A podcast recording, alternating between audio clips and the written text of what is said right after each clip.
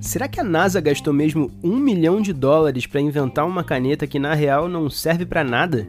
E será que se você beber a bebida de um estranho num bar, pode acordar dentro de uma banheira cheia de gelo e sem um dos seus rins? Essa é a quarta caixa de nada. Eu sou o Pedro Elbardo e hoje a gente vai falar de lendas urbanas. Histórias incríveis que são muito interessantes de se ouvir e de se contar, mas que não são exatamente verdade. E além disso, a gente vai falar por que é importante entender como essas lendas funcionam e aplicar elas no nosso universo confuso e difícil de navegar de fake news. Vamos abrir a caixa?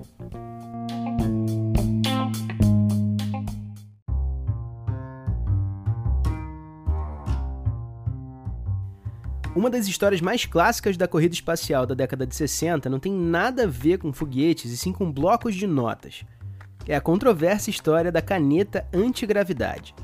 Reza a lenda que durante o desenvolvimento do programa espacial, a NASA gastou mais de um milhão de dólares para inventar uma caneta capaz de escrever no espaço. Sim, porque canetas esferográficas, como a que você provavelmente tem na sua casa, dependem de gravidade para funcionar. É o peso da tinta que faz ela entrar em contato com a esfera metálica da ponta, que aí transfere o líquido para o papel. Depois de muito dinheiro e tempo investidos, os astronautas da NASA finalmente tinham um equipamento que escrevia em gravidade zero, temperaturas muito altas e muito baixas e até mesmo debaixo d'água e sobre óleo. A parte divertida desse caos é a forma como os soviéticos teriam resolvido o problema. Em vez de gastar tubos de dinheiro, eles simplesmente davam lápis para seus cosmonautas escreverem no espaço. Essa história sobre pragmatismo e excesso de inovação é conhecida por muita gente e apesar de divertida, é hora de saber que ela não é exatamente verdade. A versão mais realista dos fatos é a seguinte: no início da corrida espacial, tanto os americanos quanto os soviéticos usavam lápis em situações de baixa gravidade, era o que era mais prático. Acontece que, apesar de ser uma solução boa e barata para escrever, um lápis oferece problemas reais para uma missão espacial, com riscos que a gente não considera quando está escrevendo aqui embaixo é que as pontas quebradas de grafite de um lápis trazem três riscos que não são calculados pelas pessoas que estão escrevendo em gravidade convencional. Primeiro, elas são afiadas e pequenas e podem, por exemplo, entrar no olho de um astronauta que está flutuando por uma espaçonave. Segundo, o grafite é um ótimo condutor elétrico. E terceiro, a madeira do lápis pega fogo com facilidade. O primeiro risco, apesar de real, ele não é tão relevante quanto os outros dois. Acontece que um curto-circuito que gere faísca suficiente pode se transformar em um incêndio incontrolável em um ambiente com oxigênio pressurizado, como é exatamente o caso da cabine de uma nave espacial tripulada. E foi um incêndio a partir de uma pane elétrica que matou três tripulantes da Apollo 1 em 1967 e quase acabou com o projeto Apollo, aquele mesmo que acabou levando o homem à Lua em 69. Então, Usar um objeto para escrever que diminui o risco de incêndio faz todo sentido nessas circunstâncias. E ainda assim, a NASA não gastou um centavo para inventar a caneta espacial. Foi uma empresa privada, a Fisher Pen Company, que desenvolveu a patente e o protótipo com dinheiro próprio, e posteriormente vendeu as canetas para a NASA usar em missões espaciais. E não foi só a NASA, não. O governo soviético também adquiriu uma quantidade das canetas antigravidade, para usar nas próprias viagens espaciais. Ou seja, não só a anedota inicial é falsa, como a tal caneta foi usada pelos dois lados da disputa, que não iam arriscar a tecnologia de ponta aos melhores oficiais e todos os custos associados a uma corrida espacial por causa de uma ponta de lápis. E aí, você já tinha ouvido falar sobre essa história das canetas espaciais? Além da diferença gritante entre a lenda urbana e a realidade, o que eu acho interessante nesse caso é como a ideia de fake news que a gente vive de um jeito tão presente hoje existe faz tempo. A versão falsa da história é tão enxuta, tão bem escrita, e cria esses personagens dos americanos perdulários versus os soviéticos práticos e diretos, que fica difícil não acreditar nela. É quase como se a gente quisesse acreditar. E como alguns dos pontos da história tangenciam a realidade, a narrativa falsa fica ainda mais crível. É exatamente a base de um bom projeto de fake news.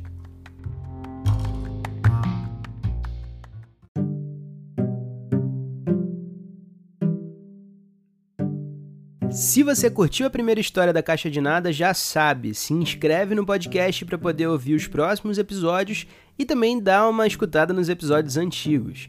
E como a gente está no assunto de fake news, vamos para a segunda história da Caixa de hoje. É uma daquelas que todo mundo já ouviu falar e que ninguém nunca encontrou nenhuma evidência de que realmente aconteceu. a famosa história sobre o drink batizado e o roubo de um rim. Vamos nessa!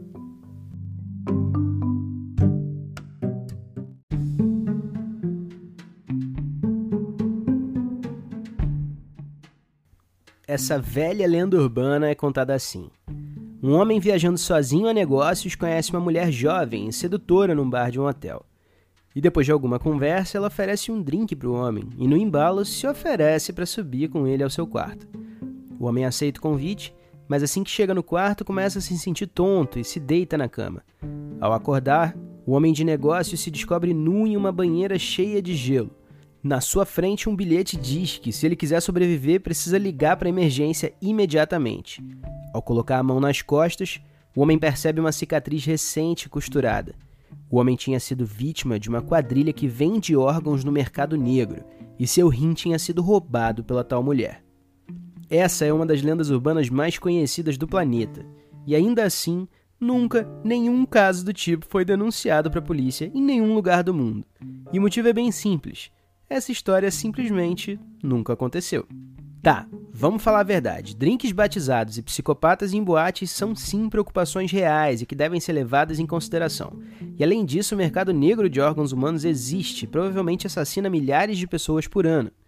Mas a ideia é que uma quadrilha internacional de tráfico de órgãos opera da maneira que é descrita na lenda urbana não faz nenhum sentido. Pensa comigo.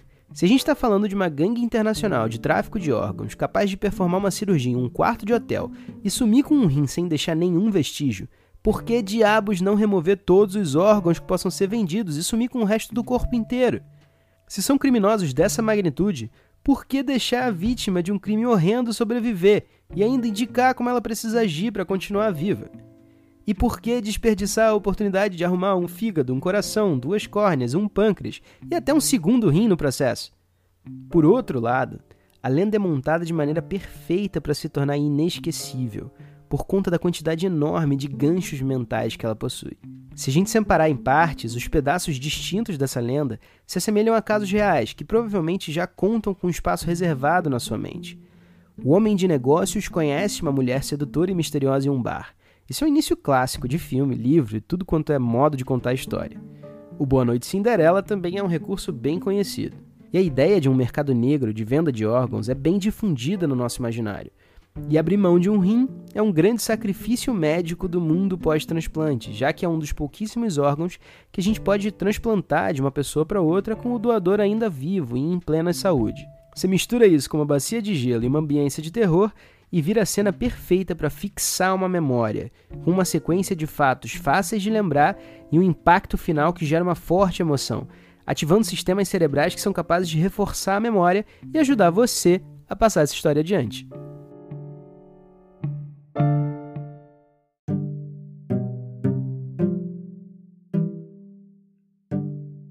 Que eu acho mais interessante nessa e em outras lendas urbanas é como existe uma espécie de template comum entre elas, e que é bastante usado nas nossas queridas fake news.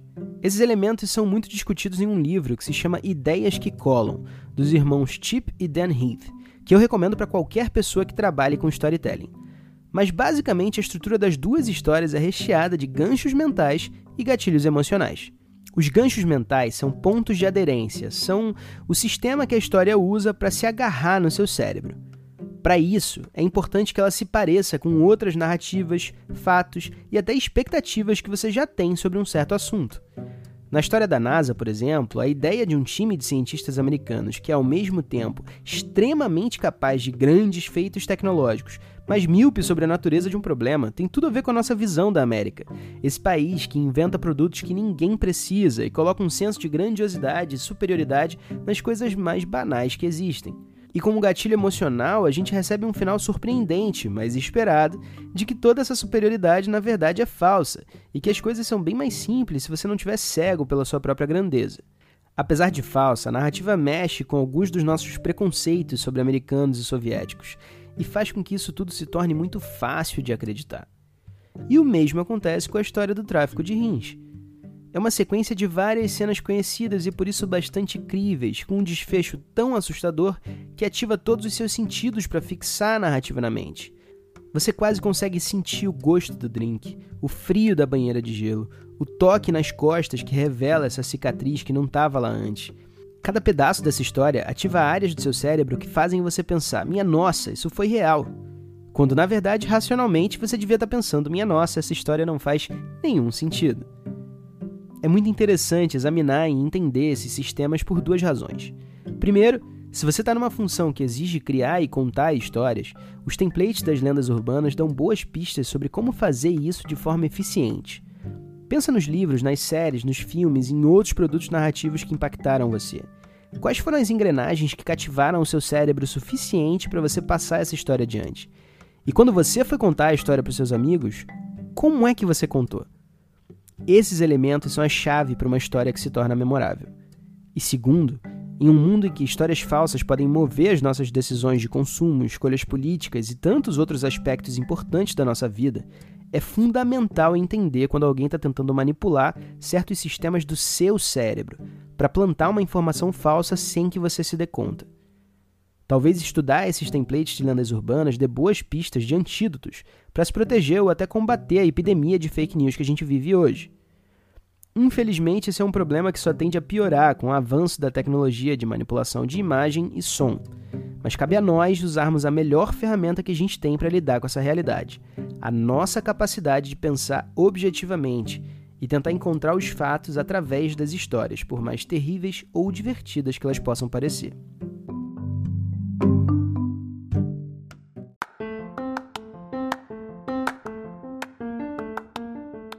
E agora a gente está chegando ao final da quarta caixa de nada. Eu espero que você tenha gostado do nosso papo sobre lendas urbanas e fake news. E aí, você tem uma lenda urbana favorita ou uma fake news que você acha muito divertida ou diferente para contar? Me manda sua história pelo Instagram pedro.elbardo ou por qualquer meio que você tenha para entrar em contato comigo. Ah, e a caixa de hoje vai terminar com uma história bônus que se conecta com uma segunda caixa sobre a nossa percepção de sucesso. Na caixa de nada número 2, eu perguntei qual era a definição de sucesso que vocês levavam para a vida. E uma ouvinte e amiga, Juliana França, mandou para mim uma resposta muito legal que tem a ver com sucesso e com um certo erro que existe nas cartas de tarô. Você vai ouvir essa história agora como item surpresa da nossa caixa de hoje. Eu sou Pedro Albardo e eu vou ficando por aqui. Eu espero você para a gente abrir mais uma caixa na semana que vem sobre um assunto completamente aleatório que eu ainda não sei qual é. Até lá!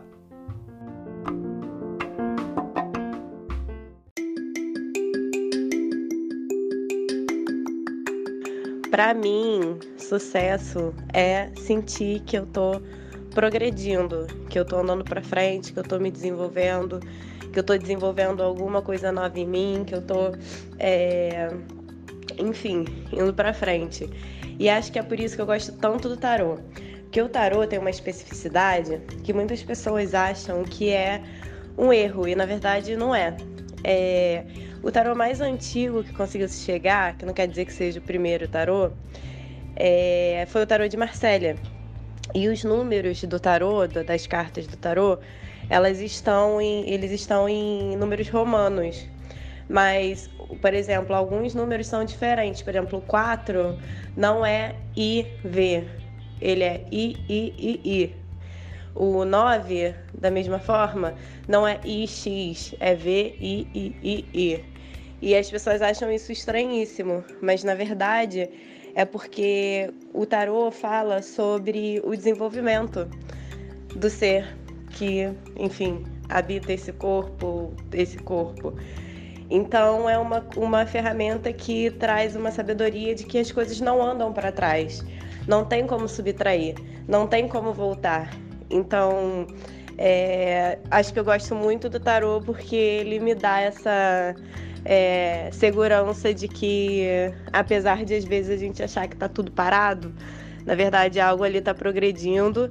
É importante que isso aconteça e existe algo essencial que você tem que aprender ali para se desenvolver ainda mais.